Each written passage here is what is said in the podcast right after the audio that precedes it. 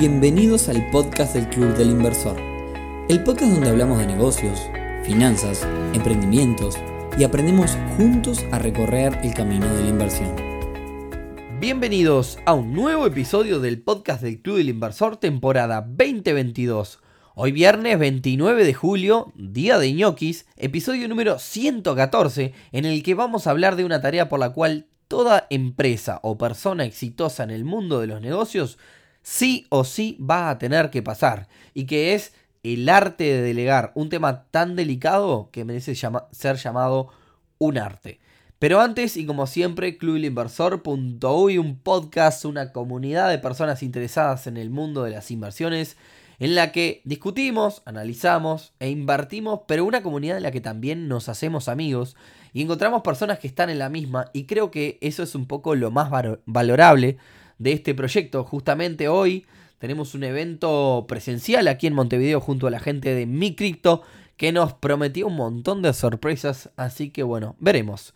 Y bueno, pasados los avisos parroquiales, vamos al tema del día de hoy. Como decíamos en la intro, creo que si pensás en tres o cuatro empresas exitosas, todas y absolutamente todas delegan cientos de tareas. Nadie llega bien arriba ni crece sin haber delegado. Por tanto, nos va a pasar que mientras nos neguemos a delegar, vamos a terminar siempre siendo esclavos de nuestro propio negocio. Y como el día tiene 24 horas para todos, es imposible que logremos crecer.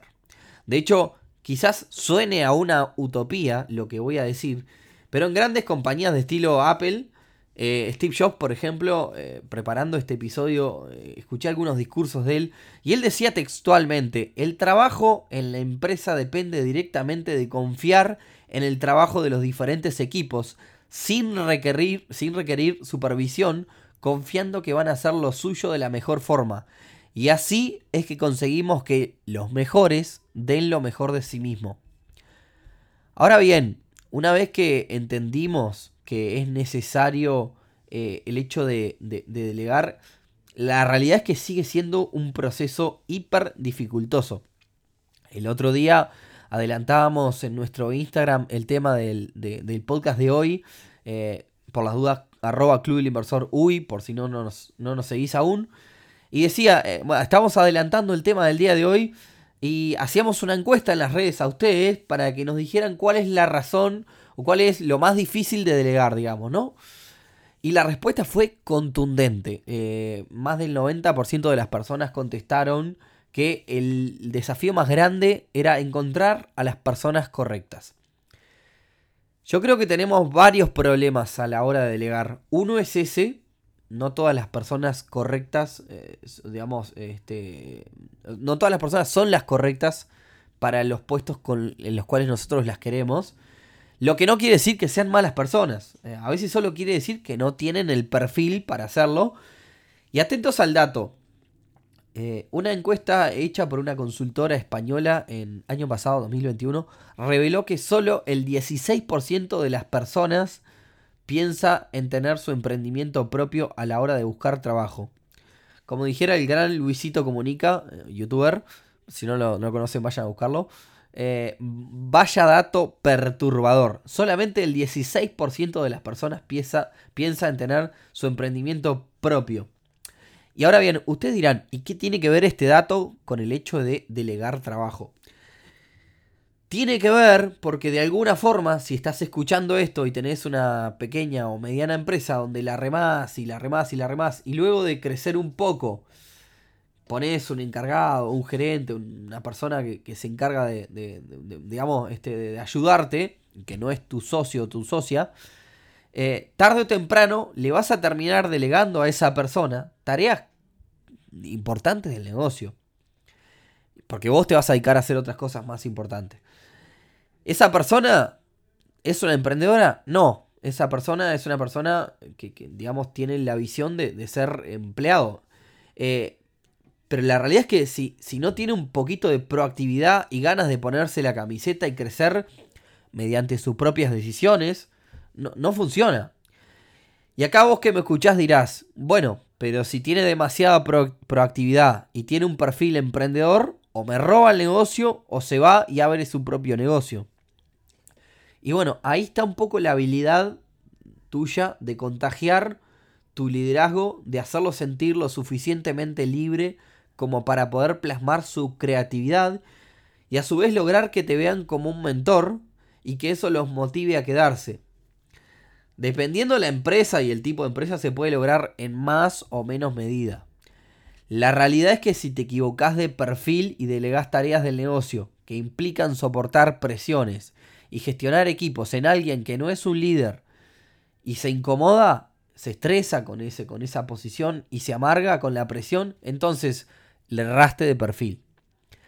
Y ahí si bien no tengo una encuesta, te puedo decir que las personas con perfiles en las cuales delegar tareas claves y, tareas del negocio, eh, la realidad es que son las menos. Eh, bueno, no hace falta, este, solo con sentido común, uno hace un paneo de, de, las personas que tiene a su alrededor y la mayoría de las personas son personas que prefieren, digamos, recibir una orden, no recibir tantas responsabilidades. No quiere decir que esto sea malo, es totalmente válido.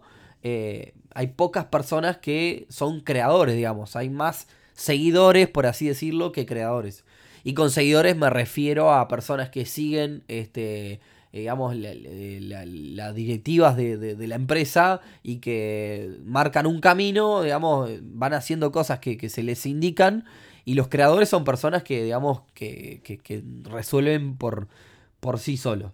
Bien, además del tema de delegar en la persona incorrecta, hay otros problemas como por ejemplo creernos que somos los crack, que somos los uno en lo que hacemos y que nadie puede hacer las cosas que hacemos como nosotros.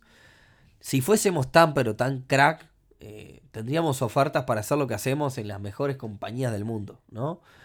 En definitiva, hay que pensar que nada es tan grave, que todo, excepto algunas cosas, se pueden delegar y esas cosas que no se pueden también hay que detectarlas, ¿no? No todo es delegable.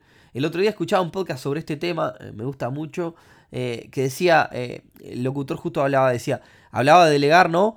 Y, decía, yo puedo delegar la edición del podcast, puedo delegar, puedo delegar algunas del guion, supongamos, pero no puedo delegar la voz. Porque, bueno, me pasa lo mismo, este podcast está asociado a mí, eh, y si lo haría otra persona con otro perfil, lo haría diferente, sería otro podcast. En ese sentido hay un libro de John Maxwell eh, con un nombre horrible, se llama Desarrolle los líderes que están alrededor de usted, que habla eh, de un proceso de cinco etapas a la hora de delegar. Primera etapa, hacer que el equipo que te rodea investigue todo, que sea curioso, que esté en un tiempo como ojeadores de todos los procesos. Después ahí pasamos a una segunda etapa eh, que se le pide al equipo que plantee mejoras y cambios. Solo a nivel planteo. O sea, decime qué es lo que te parece que se puede llegar a hacer. Porque ahí viene la tercera etapa después que es pedirles que de todos esos cambios que plantean, implementen uno. Una de esas mejoras la implementen. Pasamos a una cuarta etapa que es darles libertad de acción y que te den informes. Es decir, que empiecen a implementar cambios y que tomen decisiones y que te den informes y reportes sobre lo que están haciendo, digamos, ¿no? Y al final se llega a la última etapa que, bueno, no todos han llegado, pero bueno, es el objetivo, donde pasadas con éxito las cuatro etapas anteriores y conforme a que me han podido eh, mandar informes y que han tomado las mejores decisiones para darle mejoras al, negocio, la última etapa es darles la libertad total y depositar confianza en el equipo. Otra de las buenas prácticas a la hora de delegar es el detallar los procesos. Sin ir más lejos, les cuento algo. Eh, el Club Inversor está creciendo muchísimo. Y el otro día hablaba con Guille, que es uno de los chicos que trabaja en el equipo. Y, le decía un poco, eh, nosotros confiamos en tu laburo, Guille. A tal punto que sabemos lo que haces y que lo haces bien pero no tenemos los detalles operativos. Eh, ¿Qué quiere decir esto? Que no estamos tan, tan arriba tuyo como para decir, bueno, mandaste mail de esta forma y además la forma la, la, pones vos. Eh, y eso si bien no importa mucho, mañana cuando tengas demasiado de trabajo, cuando Guille esté sobrepasado, vamos a tener que contratar a otra persona, probablemente dentro de, en el corto plazo, y vamos a delegarle parte del trabajo de Guille. Pero como no vamos a tener el detalle de cada proceso, el proceso, digamos, de la curva de aprendizaje de esa nueva persona va a ser más larga. Ejemplo, cómo se da de alta un socio, cómo se da de baja un socio, y todo así. Eso lo hace Guille. Entonces, lo que justamente necesitamos hacer es eso, escribir cada proceso de la empresa para que cuando llegue la hora de darle ese proceso a otra persona, porque Guille se va a encargar de otras cosas más importantes, el entrenamiento de esa nueva persona sea mucho más sencillo. Entonces, a la hora de delegar, esto también es muy importante. También está claro que cuando delegamos una tarea, la persona encargada hay que saber que, se va a equivocar. Eh, como nos equivocamos todos. Eh, más cuando es la primera vez que lo hace. Y esos errores típicos de, una persona que hace un algo por, por primera vez. Y estos errores son una gran herramienta para renovar la confianza sobre esa persona. Y además siempre es mejor que se equivoquen al principio, donde todavía estamos un poco arriba supervisando, a que se equivoquen luego de que ya depositamos la confianza. Por otra parte, recordemos también que el hecho de delegar puede y debe ser para quien recibe la responsabilidad un reconocimiento. Al delegar algo en una persona se entiende que esa persona está capacitada para asumir nuevas responsabilidades, ejercer autoridad, tomar decisiones. Y todo esto puede ser a veces mucho mejor recibido que un aumento de salario para esa persona, ¿no? Depende, depende nuevamente, depende del perfil. Ya hablamos de los, de los problemas de delegar, eh, de las etapas y de cómo hacerlo. Ahora la cuestión es, una vez que logramos delegar, ¿Qué debería hacer la dueña o el dueño del negocio, no? O sea, delegamos para qué. Eh, o sea, ¿cuál fue el objetivo por el cual se delegó? Bueno, generalmente se busca delegar la operativa. El famoso no me da el día. Ese no me da el día que hace que nos pasemos toda la semana atacando cosas del día a día y, no, y nos olvidemos de trabajar en las estrategias del negocio, en los proyectos a mediano y largo plazo, en evaluar los procesos, muchas cosas. Y ojo que, yo tampoco soy crack en este sentido. A mí también me pasa mucho la operativa por arriba. Por ejemplo, hace bastante tiempo que estoy queriendo armar nuevos cursos para subir a la web del club. Tengo, me gusta mucho usar papel y tengo una listita de cosas enormes, cursos de hipotecas, de esto, del otro. Y la realidad es que, que no me está dando el tiempo. Hace tiempo también que estoy por hacer dentro de esa listita papel quiero este, hacerme una cuenta en Ameritrade y ir documentando el proceso, porque es una de las cosas que sé que a la gente le cuesta más. Eh, pero la realidad es que me pasa por arriba la operativa, me come más de lo que debería. Armar este podcast, este podcast no es, no es eh, tan, ah, tan trivial, se arman los temas, eh, se estudia, se lee, se ve algún video, se lee algún alguna fragmento de algún libro. Eso lleva tiempo contestarles a todos ustedes los mensajes en las redes. Me, preocupo especialmente porque eso siempre se cumpla. Eh, organizar los eventos del club y tenemos un evento eh, para más de 100 personas, comidas, bebidas y demás. Eh, hay un lugar, hay un montón de cosas que, que ordenar y un montón de tareas más de la operativa. Pero vuelvo a lo mismo.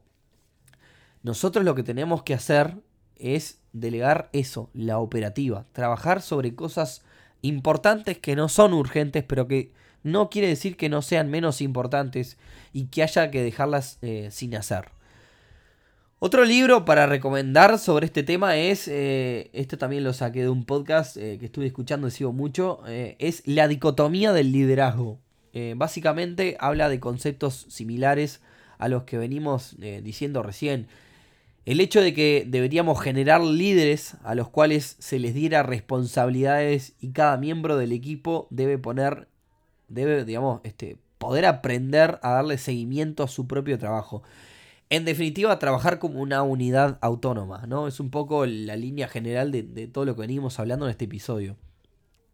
En este libro también se habla de, eh, de que para poder lograr esto, se les debe explicar a las personas cómo las tareas que se hacen son importantes y cómo impactan en el negocio. O sea, cómo el esfuerzo de esas personas se ve traducido en marcar una diferencia en el negocio. Por más que se trate de una persona de mando medio, mando bajo, no importa. Eh, cada, todos sabemos que digamos, las empresas se construyen con cada granito de arena de cada una de las personas que, participan. Y acá voy a citar una frase respecto al manejo de equipos eh, que siempre la tengo presente porque a veces eh, cometemos errores y demás, y, siempre está bueno tenerla presente para no cometer un error tan importante que es Se elogia en público, pero se critica en privado. Eh, repito, para que no se olviden, se elogia en público, se critica en privado. Clave para mantener las buenas relaciones y no solo a la hora de delegar. Bueno, y creo que con esto podemos ir cerrando el tema del día de hoy. Eh, como siempre, si les pareció que sumó, si les pareció importante, gracias a todos los que nos aportaron cosas, porque este episodio no lo hago solo yo, lo hacen también ustedes que nos mandan data, que nos mandan críticas, que nos mandan algún comentario en las redes. Y obviamente que utilizamos todo ese, esa, ese income de información para, para que de alguna forma construir estos episodios. Así que bueno, si les pareció interesante, como siempre, compártanlo con otras personas este, para que todos puedan seguir llegando y ayudando a más gente. Y bueno, espero que tengan un gran fin de semana y nos vemos el próximo viernes en un nuevo episodio del podcast del Club del Inversor. Chau, chau.